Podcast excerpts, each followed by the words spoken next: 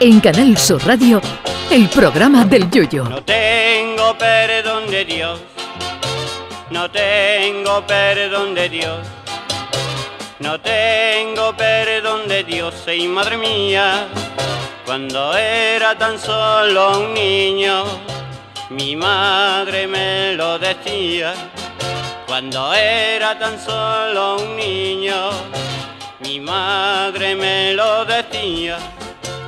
No tengo perdón de Dios, no tengo perdón de Dios, no tengo perdón de Dios. Perdóneme usted, madre mía. Yo soy de la generación de los que en el colegio, en la EGB, en vez de estudiar inglés, estudiábamos francés. Somos ya tan viejos que en nuestros tiempos escolares el francés casi se acababa de inventar y el inglés en los colegios quedaba reservado a la gente de dinero.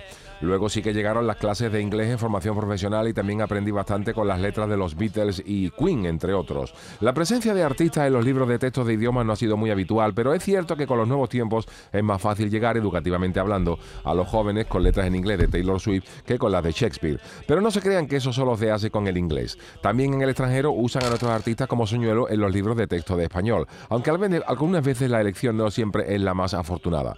Acabo de ver en internet una noticia de una chavala que dice que en su libro de español aparece una foto de Rosalía. A ver, yo no voy a negar que Rosalía es un fenómeno mundial, pero para ponerla en un libro de texto de español, no sé yo.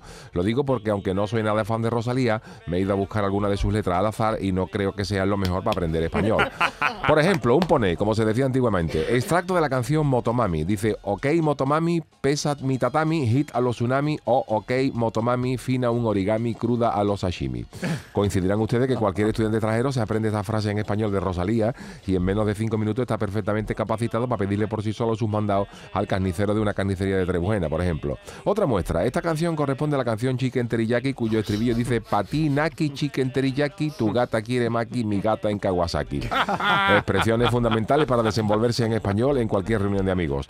Y también encontramos otra, otra canción que se llama La Combi Versace, que dice en una parte Ruses iso coming, expensiva, Uzi y Albinoni, FaceTime con Milano, Tim Cook, Dios bendiga Gianni, Flores Pagiani.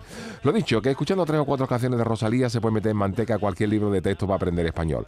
Luego, claro, explica en el libro que la ponen como un icono en español, no porque sea buena para aprender el idioma, porque a Rosalía hablando en castellano hay veces que se le entiende menos que a Chubaca haciendo gárgara con un porborón. Que luego se queda la gente de que los andaluces no se nos entiende y Rosalía es de Barcelona. En los libros de texto de español hay que meter a Peral y a Manolo Escobar, al Fari y a la Pantoja, que con esa gente sí que se aprende español en dos tardes, entre el torito guapo y el que vive España. Yo creo que los idiomas hay que ir a lo básico y dejarse de gramática. Para aprender francés, por ejemplo, te, vas te basta con saber croissant cuando tengas hambre, petit suisse cuando quieras un yogur, champán para pedir algo para brindar y garçon cuando te refieres al famoso juez. Todo lo demás es perder el tiempo, ¿o no?